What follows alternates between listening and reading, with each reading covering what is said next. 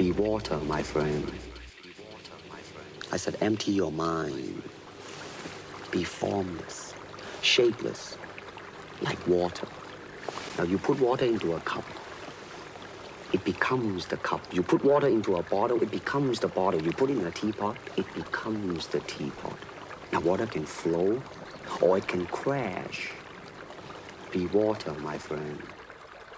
今天我们的 podcast 要请到这一位朋友是非常浪漫的一个男人，他喜欢 Bruce Lee 李小龙的这一段话，所以就给自己在摩登天空的全新的厂牌开了一个名字，叫做水形 Watermade。目前厂牌底下不同的音乐人都带着不一样的流线的美感，要涌入南方的两座城市。而这一次由南往北奔流而上的活动叫做“长日留痕”，取自。卡祖伊西古鲁是黑衣熊的小说，也是他爱的小说。他就是水形厂牌的主理人朱尔摩斯。今天我们就一起来请他聊聊看这个创造舒服音乐的厂牌 Watermade 水形。如果你觉得他是一个让你觉得舒服的老板，不妨也是把你自己喜欢的一些 demo 小样寄给他。Watermade at modernsky.com 是他们的 email。要不你先讲一下，就是这一个厂牌它的酝酿期嘛？就酝酿期，其实我觉得挺不简单的，因为就是 去年的一个疫情，然后到今年在官宣和大家讲这个厂牌，中间肯定是发生了很多事情，我们都是看不到的。其实这是一个个人对对于独立厂牌的情怀应该很重，就可能你应该大概知道啊，就是我觉得就是现在其实厂牌市场其实算比以前大很多了。微型厂牌都可能遍地开花了嘛？就摩登天空现在这这一次，我觉得就是我觉得沈老板应该就是这次应该挺有魄力的做一个这个事情，就是说在内部要孵化几个呃新的厂牌出现。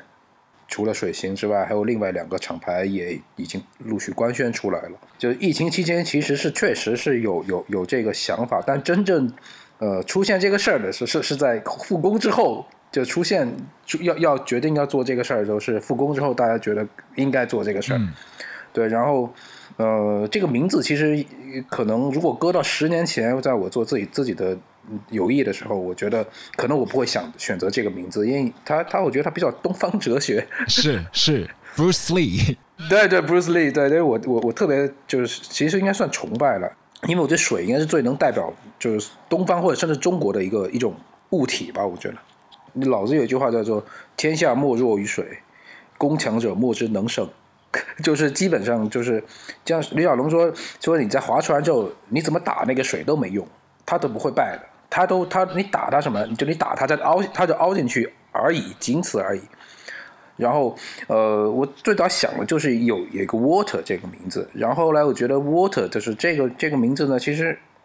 它也形容不出任何东西，那么我就加个 water made，然后这个中文名字是以前有一天晚上我起来上洗手间的时候发现，我觉得啊，我应该必须我我很就是坚定的就就是就是认为，我觉得我应该选择叫水形这个名字。这个名字也很有意思，因为就现在，比如说已经到二零二一年了，很多乐迷或者说是在综艺里面去。呃，听一些乐队啊，或者是音乐的话，他们都会还是会去贴一些标签，这个是什么风格，那个是什么风格，就标签很多。但其实大家全部是迷失在标签里面，然后所有的乐队都不看那一个个性，就是说啊。他们是一挂的，他们是一类的，他们是一个篮子里面的。但水形的话，其实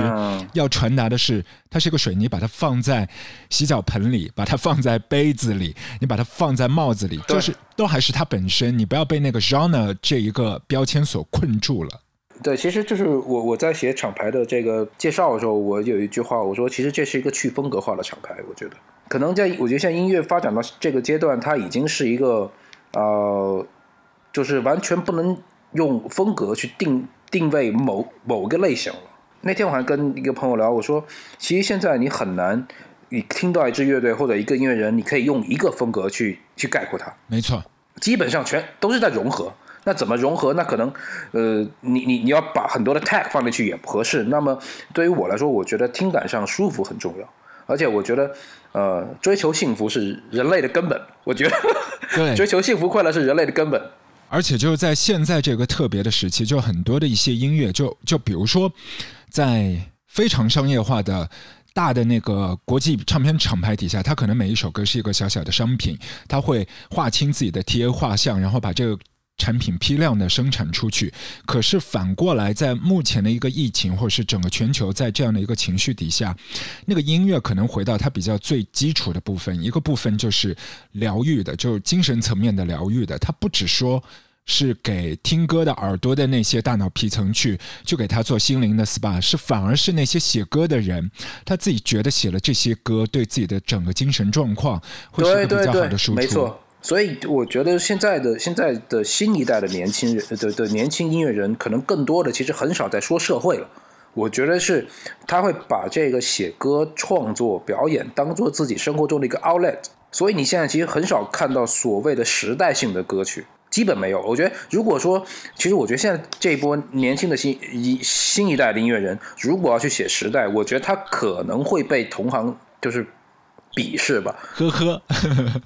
就是就是会觉得凭什么去代言那么多一个一个的个体？对我就是我，就是不存在我们，我们到底是几个人？请把这个东西讲清楚。嗯，没错，没错，没错。现在我觉得，像现在的音乐应该是就是在表达上更自私的。包括我觉得，其实前段时间那个痛痒的那个那个行为，我觉得我也觉得就挺敬佩的，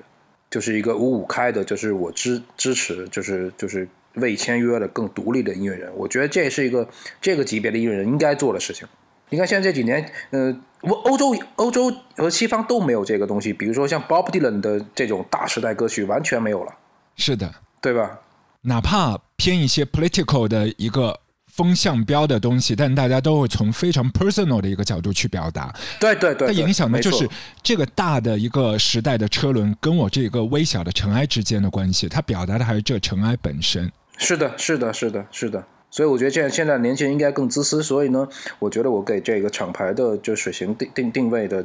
我我没有风格定位。那么我想就是说，它是在听觉上，它是创造舒服的音乐。嗯。而且，其实我觉得舒服这个事情，呃，它可能根据每个人的情绪不一样而定。就比如说，可能这时候，那个我的呃，有很多的，就是工作啊或者生活上的这种不满和吐槽，那么可能这时候我需要听大 riff，嗯，听大 riff 的时候，可能那个音乐让我舒服。那可能有时候，这个我心情特别愉悦的时候，我想听一些就是就是音乐人的小情小调，那么。这个也是一个一种叫舒服的音乐，因为我觉得事情是因人而异、因时而定的东西。嗯，就你把所有的这些理念和做这个厂牌的想法，就和沈立辉交流之后，他是怎么样的一个反应？因为从以前就呃摩登天空布局的一些厂牌，每一个风格化的那一个印记是很重的。例如说 Bad Head 就是那一个样子的，MDSK 它可能已经是被贴上了一个 Hip Hop 的 Urban 的一个标签，很重，对。对我我我觉得，呃，我在做这个事情的时候，我们聊的是，就是我觉得，呃，这个音乐现在已经没有什么特定风格了。那么，其实我想做一个，可能我觉得它是一个，因为我就想做窄窄众的东西，可能就是开始从窄众开始做起来，它它未必是一个大众的。沈老板有一句话其实挺重要，他说：“哎，他说我发现你在做这个事儿，特别像以前摩登最早的时候做的事情啊，就是 对，就是最最早的这个这个摩登天空，就是有它的，就是就是就是艺术性在里边，就是就是说，当然，呃，并不是说呃一开始要必须呃怎么看重市场，多重视商业。”因为，我觉得这个事情，我一直相信一件事情：如果这个事情不管你做多么小的事情，那么你只要做了 top ten，它一定有市场。对，甚至做做做实验音乐的，我觉得实验音乐没有多 top ten 的这帮艺人，没有谁哭穷吧？是是，没错，对吧？对对，所以，哦，他说就是他这句话，其实其实我我觉得我还挺认同的，而且就是他说，那你的音乐算 urban 吗？我觉得你不能叫 urban 吧，但 urban 这个词。形容的太多了，因为 urban 其实我觉得总体上其实不应该是个风格。其实现那去年我记得是，呃英美国一个厂牌说我们把 urban 这个 tag 去掉了。对，包括像 Frank Ocean 啊，他们都不太喜欢这个标签嘛，因为就这个类型代表了一个比较粗粝感觉的，好像没有那么多文化的一个标签。就最初出来的时候是这样的一个意思啊，然后慢慢到到西岸那边去去发扬光大，有很多的一些潮牌啊、服饰啊那些东西都和这个标签染上了一些关系啊。但到现在大家觉得这个标签我好像还是不要它。对，然后再说回这水形，我觉得它应该。呃，从现在可能到未来，它应该依然是一个小而美的东西。但这个小而美的，它它的它的它的这个这个光晕会越来越大。所以我并不想说通过一个一个特别大力人带动这个厂牌。我觉得我希望它是一个我，因为我个人特别喜欢，就是看到看到一座山、一座大厦、一个一个一个高楼慢慢慢慢砌起来那个。因为我小很小，我小时候喜欢玩积木。就是可能有这样的情怀，我我喜欢，就是就是就是躲在后边，就是砌这个东西，我觉得很有意思。就是你现在只是在搭某一个可能是滑滑梯，但是大家还没有看到那个 big picture，就是可能整个一个社区或者是整个一座城市。现在大家还都不知道的，只是一个角落的。现在在角落里面，我们看到有一些乐队，比如说有有广州的两组音乐人，然后杭州的，有北京的。就我们也是觉得，哎，摩登天空一下子先去落脚，把很多的一些南方的味道带 带到这个厂牌里面来。嗯。对对对，其实我觉得那，我觉得你我我我我也在想，就是其实这几年你发现嘛，就是南方乐队多了很多，口碑也比以前好很多。以前不像不像可能十年前或者十五年前，都是以北方或者中原地区的音的的乐队为主。而且现在我觉得中国慢慢相对国际化了很多，就是大部分音乐人其实都喜欢，都都都都不是特别愿意组乐队。我觉得是这样的，就是我的观察也好，或者我接触的话，我觉得因为组乐队很麻烦。说实话，我觉得对，而且需要最好还是有一个 leader，然后或者是经理人在那里去协调杂七杂八的。即便是抛掉这些杂七杂八的事情，在音乐理念上，就我们一开头讲的，每一个音乐人都变得更自私，那这个东西是没有办法去很难式化的，很难融合了。对，很难。所以，所以我觉得现在全世界都是这个。你看。那天我还跟那个陈贤江在聊，我说其实这个全世界，你看 Top Ten 的艺人基本没有乐队了，像排行榜 Top Ten 基本全 solo 的，所以乐队的形式不是不好，只是说可能这个时代成功的乐队能走出来比较难，我觉得是这样。对，我觉得这个你可以聊一下那个 Smelly Hoover，就是当中那个老兄 Hoover，对吧？他本来是有乐队的，然后现在就变成一个人的乐队。对对对，他很有意思。就是我们在十应该有十二三年前就认识了，因为当时我做友谊唱片的时候，我最早应该是一零一零年一一年的时候，然后那会儿我第二支乐队做的是触之毛，然后在广州站是 Golden Cage 帮我们做 supporting。然后就认互相认识了，然后后来我们一直都保持的就是还比较密切的联系，但是聊音乐聊了很少。其实我有几年我没怎么碰音乐，就是这种。对，然后他我跟他聊，我说你为什么不组乐队？他说太麻烦了，而且说我可以演奏，我会创作，我可以演奏这几个乐器，我其实不需要乐队。坦白的说，而且他有一句话特别有意思，他说。一个乐队的主唱，就是或者说是 leader 出现出现所谓的 S B 式的的行为，其实是大概率事件。所以他觉得就就是就是，与其就是就是会影响这种就有潜在的这种冲突，那还不如就是尝试做自己的的的这个音乐。而且就他很有意思，就是他说我乐队所采用的演奏方式，我会在我的 solo 方式里边都不采用。嗯，就是我要推翻，就是我要我要避免以前作为对手的这种音乐，在我个人 project 里边的影响。嗯，对，所以他现在，我觉得他现在是一个是一个是一个是一个 multiple 的这个 instrumentalist。我觉得对对对，对，就各种的那个 loop station 啊，包括键盘啊、吉他，就他先在脑子里面去构想这一副。画的一个基底，然后就是开始操刀，从哪里开始，造那个气氛，慢慢的把其他的一些乐器加进去，就他整个图片都在自己的大脑里面。对对对，我觉得他这个，我觉得就是现在各呃的的就音乐人表达也是就自私的原因是就呃还有一个原因，我觉得是这样，就是他们可能更有建筑师的这个这个这个思路。我觉得这个事情也是蛮有意思的，好像差不多就是从十多年前的时候。开始发生的，比如说小众一点的，那个时候还没有就是名声那么大的 James Blake 也是这样玩的。然后从对对对流行界当中的呃很多小朋友都很喜欢的，就曾经五六年前的小朋友很喜欢的 Ash Sheeran，他也是这样玩的，就是全部都是一个人战斗，但他们的根源启发的影响可能又会有不一样。有再早之前的，对，可能是 Katie Tunstall，或者是对，或者是 Damien Rice，就是不一样的一些根源。有的。是一个人，有的是一群人，是后面的一个隐约的一个图像在，但他们觉得，哎，好像在经济有限啊，人力有限，然后设备、场地有限的状况下，你要表达东西，还是可以有那个你之前讲的一个 outlet，就全部都还是可以把想法输出。对的，对的，对的，就是 Smelly Hoover 还有一个有意思的东西，我觉得是，他说，我说 Hoover，你你之后的专辑会用英文还是中文？他说。还是普通话，他说我坚持用粤语，我觉得特别，我因为我特别支持他这个观点啊。他讲的，而且里面的一些歌词讲全部都是他自己的爸妈啊，就要买房啊，就在广州哪一个区啊，家庭啊，对对对。其实我觉得中国音乐人，嗯，这么多年中国音乐音乐音乐领域，就独立音乐领域有一个特别的倾向，现在我觉得在在减弱，就是大家以。我能在北京闯荡为荣哦，有对，就是我要，即使我我我普通话说不好，我也得学北京人说普通话，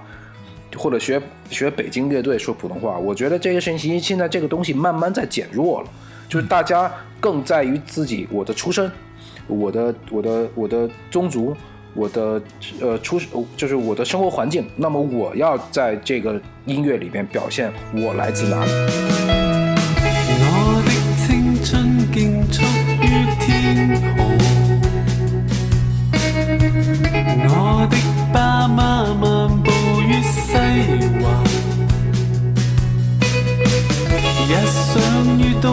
三个。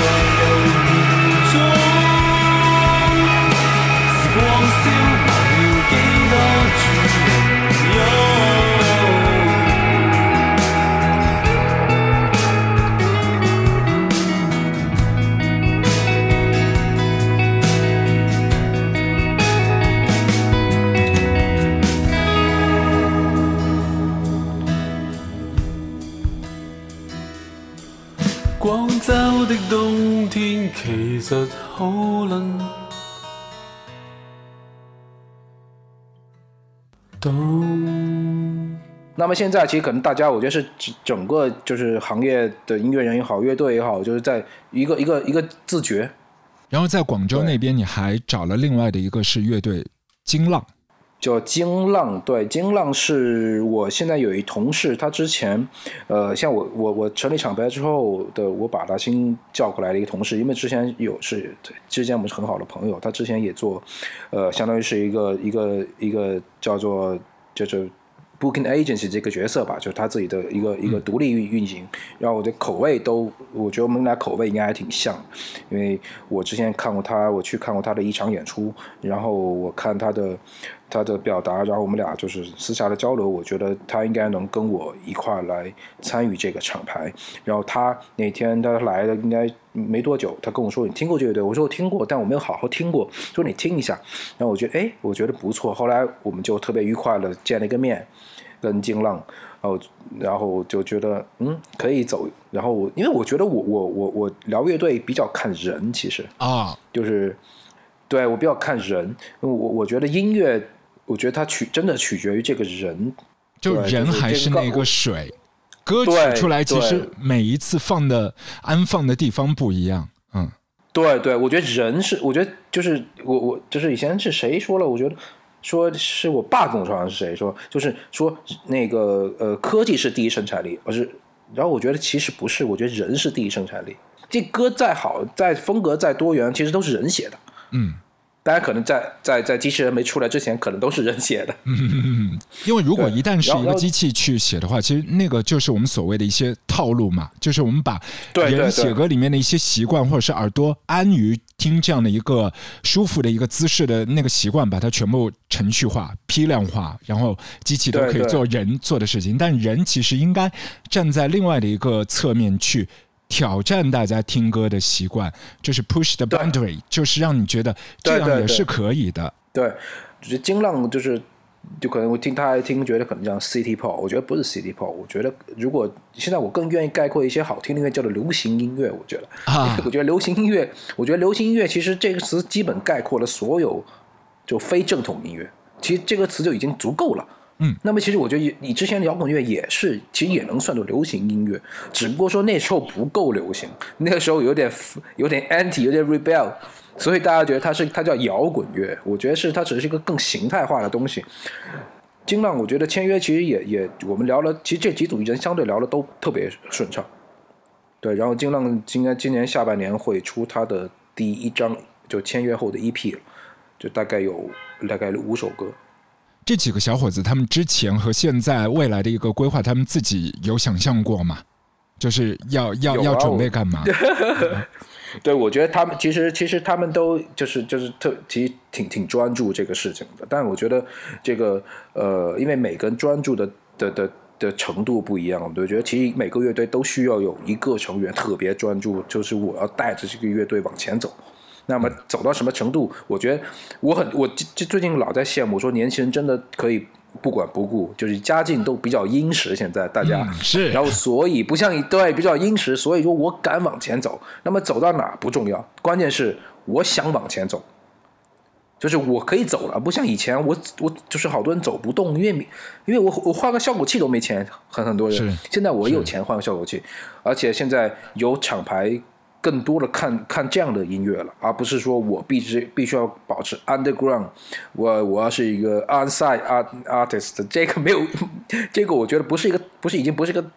简单的态度问题了。对，我觉得这个东西是可能很多的朋友都没有看到，就音乐人是跟着很多的硬体设备在走，但硬体设备去支持的那个其实还是钞票，就是你没有那个钞票，可能那个十万块朝上的那一个合成器就没有办法买，没有这一个合成器，你那一个音色就是搞不出来。然后如果说你觉得我只有这十万块的钞票，那你每一张唱片都是用这个硬体，自己也是被局限住了，因为你还是想去试一些新的乐器，或者是旧的乐器、二手的，但这些还是需要钱去支持的。对，其实我觉得就是音乐，可能一进来中国的时候，其实有点被误导了。我觉得就是大家觉得是一是一个就是摇滚乐啊什么，它是个无产阶级的一个东西。其实我觉得不是，我觉得我觉得音乐一开始就是中产阶级的事情，是甚至说玩的好了，其实都是资产阶级在玩的事情。对，我觉得无无产很难去玩好的音音音乐，我觉得。他们就比如说自己在除了做乐队以外，还有一个比较老套的话题，就是他们还有自己的副业吗？就他们还会去有副业，有副业。对，而且其实我比较支持乐队有工作，嗯，我建议乐队有工作，因为我觉得这是生活，是就你不能脱离于生活，因为艺术来源于生活。我我说到这种这种话特别老套，特别就是就是就是老气横秋啊。但是我觉得应该有生活，没有生活，因为我们总不能像像古典艺术家贝多芬这种类型吧，就是人就是，但人也是被贵族供养的。是是，也是一个商业模式，就是很明显的。对，对对，因为古典音乐家他有生活，他只是他的生活生活在贵族世界里。就还是会有买方和卖方、甲方乙方的这对样的一个市场。对，而且我觉得我在做厂牌，不管我做友谊唱片的时候做，还有现在我就把那个把那东西全部就是就是停掉，然后做水形。我觉得很重要的，我一直坚持一个观点，我觉得音乐它就是某种音乐或者每某个厂牌，它不需要大众，那么我只需要找到自己的人群定位，嗯，那么我只让这些朋友、歌迷很喜欢我们的审美，那么这个事情就能成立。而且，其实我觉得这几年，最近五六年，我特别特别违心，就是特别心而上，就是、对，我觉得就是人和人互相吸引，或者能成为彼此成为好朋友，它不是不是建立在我觉得利益是最没有意义的事情。嗯，那么我觉得最终影响人，最终决定这这个人互相吸引、彼此吸引，成为比较这个基石在于什么？大家的哲学观。嗯，对。那么我觉得哲学观的相近和是能产生共鸣的，因为我哲学观就是所谓的现在大家说什么道义道、非常道，我觉得这个道是特别玄的一个事情，没法说道这事，但是只有中文听得懂。所以就是我觉得我们的就是目前的几组艺人，其实我都在在聊了之后，我会告解释为什么会叫这个名字，这个名字的起源于什么，然后我想让它塑造成什么形形状。那么我跟他们解释，他们明白哦，他们觉得很玄，但是呢觉得很有意思。但是因为我觉得所谓的哲学观也好，世界观或者说就是就是所谓就是所谓的东方奥义，我觉得这个它不是一个二二十一二岁的年轻人可以理解的。我觉得是这样。当你睁开了眼，水映的天拼凑成了诗篇。心当我靠近你耳边，天河的心变成穿行的地铁。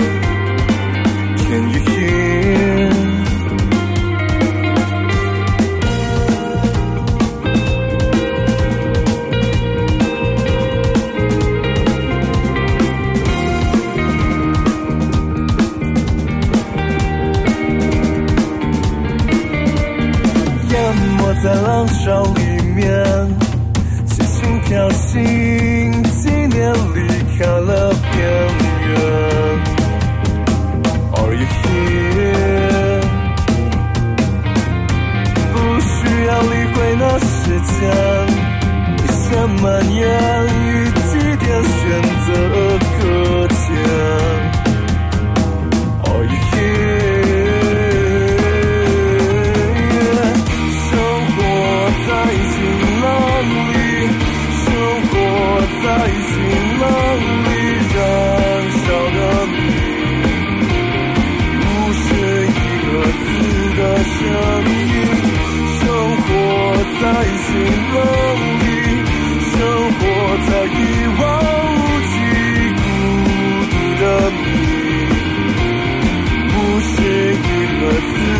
字的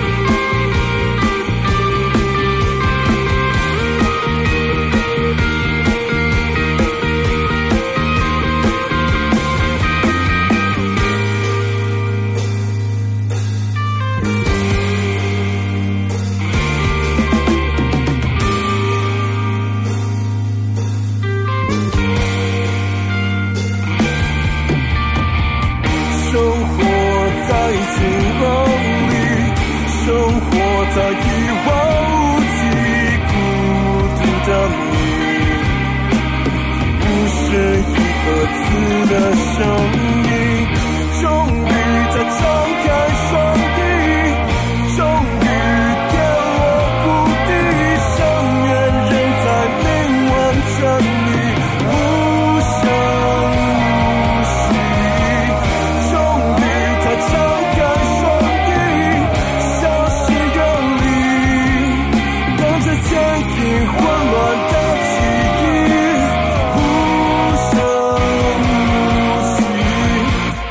这几组艺人，接下来他们除了巡演之外，还有未来会灌入一个唱片嘛？就唱片，其实他们也是一份答卷也好，一个作业也好。我我不知道中间就水行这个厂牌和艺人的一个关系是怎么样。比如说 XL Recording 那种。就他就觉得我就是一个发行的渠道方，你们想玩什么都可以，你们自己去玩。我把一些硬体的录音棚啊什么的、呃通道啊给你们提供，就这是你们的游乐场。那我不知道在这件事情当中，你想象的水行和现在正在规划的和艺人之间的这个作品上面呈现的关系是怎么样？啊，其实我觉得，呃，水现在的 label，呃，和以前的 label 不大一样了。就是，其实包括我之前做自己的厂牌的时候，我一直就是不是单纯的一个一个，就是就是就是 recording 的，或者是 release，或者是呃分发，呃很少。嗯，就是我觉得我还是我还是可能是比较有一些，大部分有一些就是就是 management 的这个这个这个成分在里边。我觉得他可能，因为我觉得像 management 和和和和和 recording 应该是比较紧密的联系的。其实我觉就是，但是这个主要在中国哈，中国很明确，就是就是它是一个 label，label 在国外，在英，尤其在英国，label 就是一个我就是一个你的录音制作方。版权拥有方，那么我下面有我的 distributor，这个人和那个人都有不不一样的 management，甚至有不一样的那个 agency。那么我觉得我们更多的像又又是一个 management 的团队，一一同时也是一个呃录音制作方，我觉得是这样。对，因为可能这个应该跟大摩登的就就是摩登天空整体应该是就这个没有太大的区别的。对。对于这两年，就是整个综艺里面就跑出很多呃音乐类型的这样的一些节目，然后我觉得对于线下的一个市场的一个感受啊，就是去到 live house，真的是可以感受到人群不一样了，就是。就是以前就是纯的乐迷在的，现在你是可以看到一些就是偏，我觉得那个可能不叫是偏呃饭圈啊，或者是偶像啊，但至少就是冲着那个人来的，而且是最大的欢呼，全部在那一个台上的 performer，他在聊天，讲话，在聊骚的这一个部分，爆炸式的这个雷鸣般的掌声，很少看到大家在那个。演奏的时候会会大家都是很很 natural high 的那个状态了，就这个部分，对对对，所以你你对乐队去参加综艺这件事情，如果你厂牌底下的乐队说我要去参 参加，或者说我不想去参加，你抱持的一个态度是怎么样的？啊，我觉得是这样。首先，我觉得刚像刚刚你说的，就是现在的 live house 的人群确实和以前不一样了。然后现在大家，我觉得现在就是特别纯，不是不叫纯粹，特别死忠级的这种老乐老的摇滚乐迷会特别，我觉得可能有一种瞧不上的感觉。他可能现在的人群就就就是就是看去 live house 的人群，可能是只对某一支乐队有兴趣，那么可能我不听这个大类型，我觉得也没有问题，对吧？因为我觉得最终我你已经实现了购票，实现了支持，那么对这个行业来说，我觉得是好的。那么说到我自己下面的呃厂牌下面的艺人，我觉得我对这个东西我就五五开吧，我觉得，而且我我我我我对于我自己，我希望乐队在刚刚起步的头一到两年，可以自己做一些判断，因为我觉得其实人是这样的，所有的人不光是音乐人好，都一样，全世界人都一样，就是我的一出我一开始。特别高，假如说这被这个节目被某某个东西轰的特别高，那你意味着其实你的天花板已经到哪儿了？嗯，那么你的心理落差很大的，那么心理落差会造成什么呢？会造成人你的心心理畸形未来发展。就是有点像会失落面的呃小朋友，就一直被贴大红花，是因为他做那一个举动好，所以他会持续的重复的复制在做那一件事情对了，被箍对住，了。然后突然对，突然有一天我离开了这个幼儿园，然后这个这个帮幼儿园的老师也成长了，然后这个同学也长大了，我不再给你点赞了，那么你怎么办？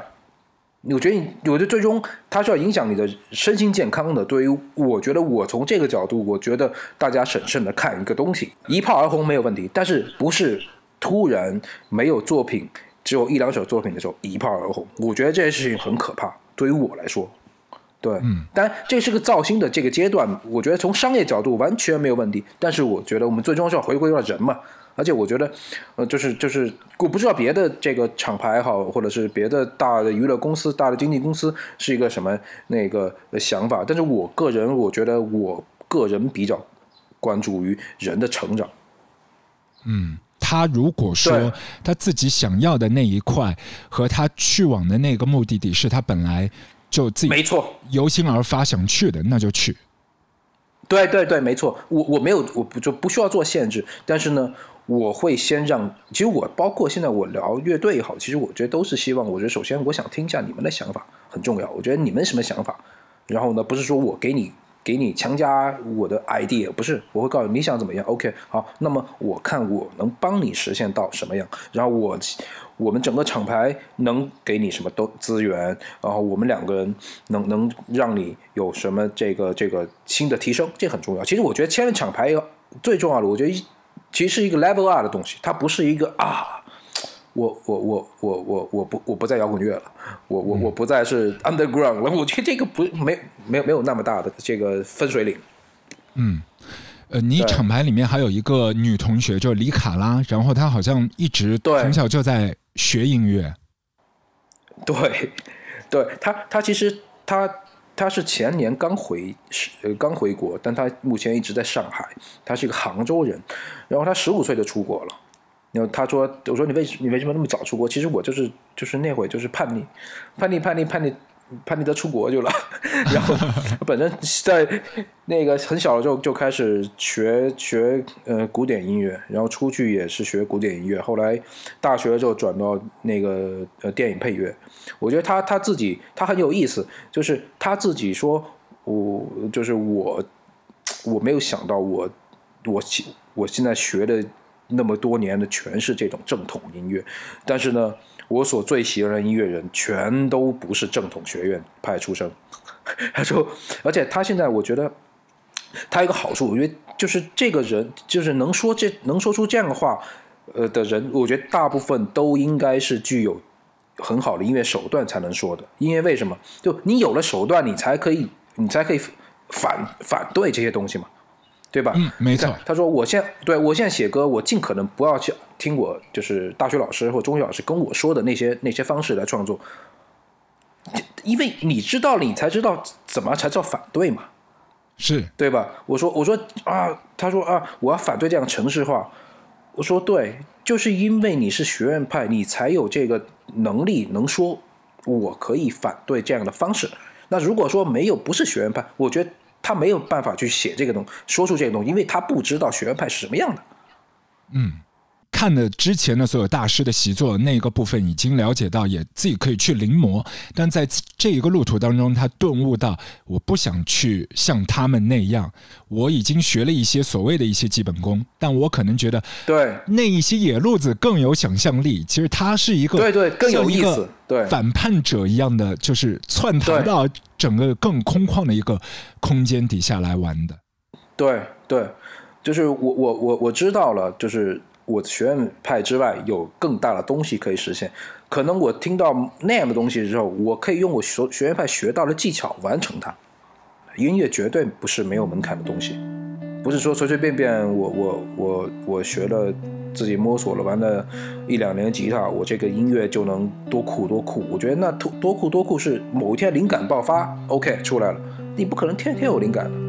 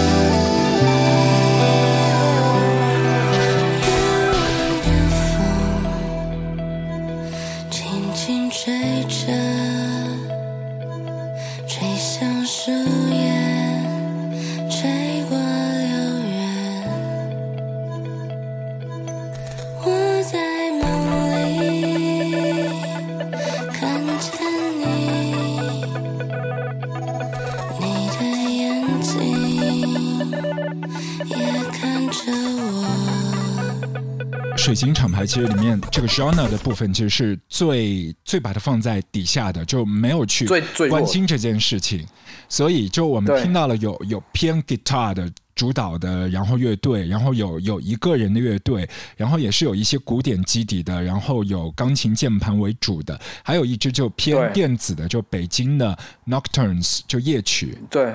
夜曲其实这几年好像应该是在在圈子里边应该有了一些口碑的，我觉得是这样。对，然后就是有一些评论像谁谁谁，像谁谁谁，我觉得这个东西不重要。当然说，呃，也不丢人，我觉得像谁都不丢人。那么，呃，我觉得其实这样，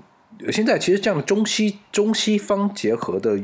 就是就是乐队或者就是 duo，就是挺多的，就是一个中国女性，一个外国呃音乐人，或者说是一个外国女性，一个中国呃音乐人。我觉得这现在这个方式，其实我觉得，呃，因为纬度这个女孩在里边主要做创歌词创作，然后大卫这个呃这个吉他手、音乐人、合成器，我说弹合成器，他来自爱尔兰。从形式上，其实他挺东西方的，对吧？那么，因为我最近也看了，因为乐曲应该就应该是今年夏天会出版他的签约或者第一张 EP，呃，大概是六首歌，对。然后，呃，我看了纬度的写的词，其实这张这这这这个部分的词，我觉得还主题其实其实挺挺挺这个另辟蹊径的，就是他尤其刚刚发的这首歌叫叫《诗的浪漫》。就是中文叫诗的浪漫，然后其实主题就特别神秘学，你知道吗？就是，嗯，有点道中道的事情了，对吧？我觉得这个东西就比较虚的东西，其实也是在于呃音乐人的一个表达，就是他可能在表达自己非常个人化的东西，但他不希望自己个人化的表达把听者的耳朵束束缚住，就你可以有你对的。误判、误读都 OK，他也都接受，所以对对对所有词的部分应该更偏向乐器，就是它不是有一个固定的意思、明确的答案摆在那里的。对，所以其实我自己会会经常去跟也偶尔会跟不是经常，经常也算经常，偶尔也算偶尔，就是就是时不时呢有音乐人朋友。呃，跟我或者是是媒体同行跟我问我说，那个，嗯，就你觉得这这首歌应该表达什么样的东西？我其实我觉得这个事情如果抛给音乐人很难解答了，因为如果音乐人能用文字解答，那么就不要做音乐人了。是，对吧？对对，那么就是就是，那我那我就去当作家好了，就是表达成什么样，或者大家理解成什么样，其实这个都是都是音乐之外的事情。嗯嗯，对这一波乐队他们出这个实体唱片或者是呃平台上面数位的平台上面发行的这些作品之前，他们还是会开始就人跟人的去交流自己的一些想法，然后巡演也是会从广州啊、上海开始，从南方开始。我觉得南方应该是是中国音乐里边，就是曾经被忽略的一个地方。现在我觉得慢慢回归到，就是我觉得南方回暖了。再一个，呃，我觉得就是从从时髦角度来说，我觉得最时髦的音乐应该来自上海。嗯，对杜尔摩斯，你自己喜欢上海的哪个音乐人呢、呀嘿呀嘿，你应该知道，但我没看过他的演出。我我我我说的是未签约，因为我觉得说未签约才有意思。如果说签约、嗯签约艺人，我觉得这个来说有点，大家会觉得是不是商业互捧这个事情？所以对对就也代表就是你现在这个厂牌其实只是呃。四组艺人只是一个开头的开头，你的眼光 A N R 的那个所有的这个雷达还是继续在扫描，对吗？对对，但是其实我我我不想这个一开始的基数大大的就是大家承受不了，因为我我不在乎数量级，我是一个就是我觉得我宁可精致而不要不要就是量太大，加大了整个厂牌的这个这个负重力。就一人一多嘛，我觉得多少会有一些这种这种就是资源的失衡。我觉得对于我来说是这样。对，那么我觉得如果我们在在第一年能有在六组艺人这个这个这个体量下面能实现突破，我觉得非常完美了。那就是那天我还很好奇，我跟一个朋友聊天，我说其实我都没有想过，我有一天我会在国内做一一个厂牌，关注中国音乐人。嗯，对，因为以前我我对以前我基本没有做过大陆乐队吧，基本就是我那会儿做 management 的大部分应该是英国乐队，东南亚做过，然后甚至还有我美国乐队做的相对比较少，哦，还有日本、韩国这都有。但现在我开始就就是看中国乐队了。首先，当然这是一个市场问题；再一个，其实我觉得我我觉得也是一个我的文化自自省自觉，就是就是我发现，哎，我做了那么多年，那么就是很早期了。我觉得我做厂牌是一零年，很早很早了。我觉得那会儿就是都已经出来了。然后，呃，现在我会想，为什么我们不可以让中国的音乐更多的被世界听到，而是我我们一定要做这种事，就是就是就是引进。我觉得引进这个事情其实对吗？我觉得。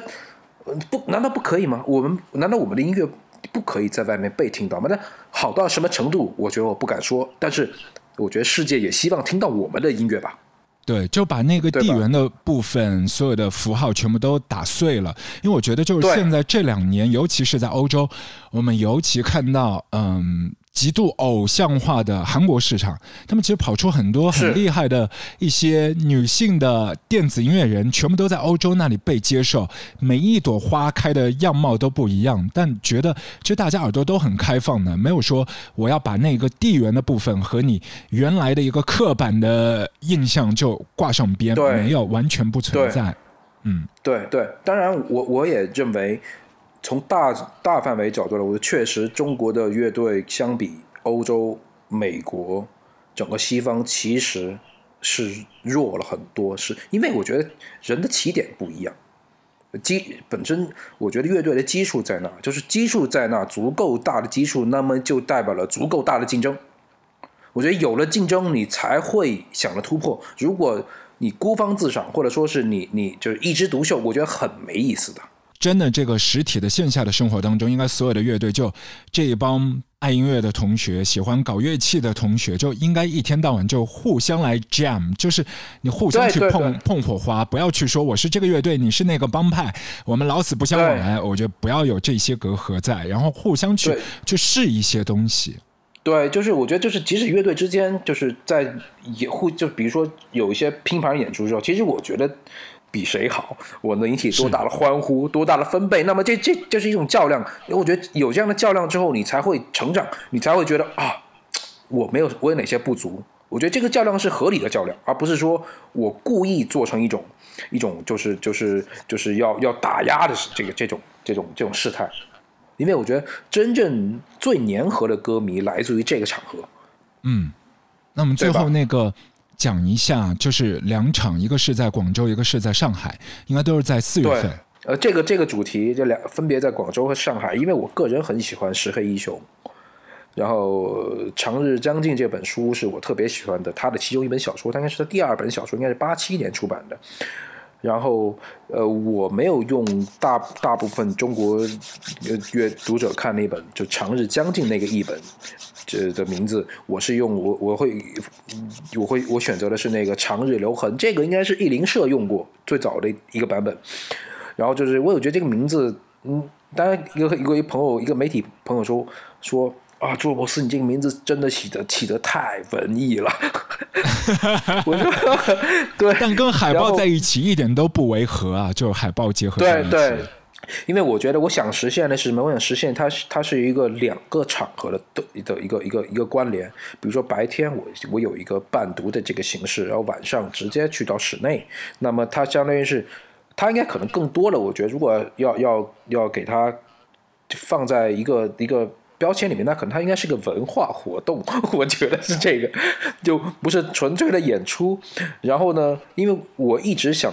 让音乐跟别的领域有一个结合，那么所以这次我觉得音乐跟文学是，我觉得它是可以可以可以被大家就是就是知道的，被大家接受的。在在长日留痕里这个活活动里边，我我当然我不是说必须要它它不是一个向石黑一雄致敬的事情，我觉得这个事情太大了，我觉得我们做不来。对，那么呃，在以后其实在，在做石黑一雄这这个就这这个长日留痕这个概念的时候，我之前有还有别的几个几个呃选题，后来我还是选择了这个，因为我觉得它很适合夏天。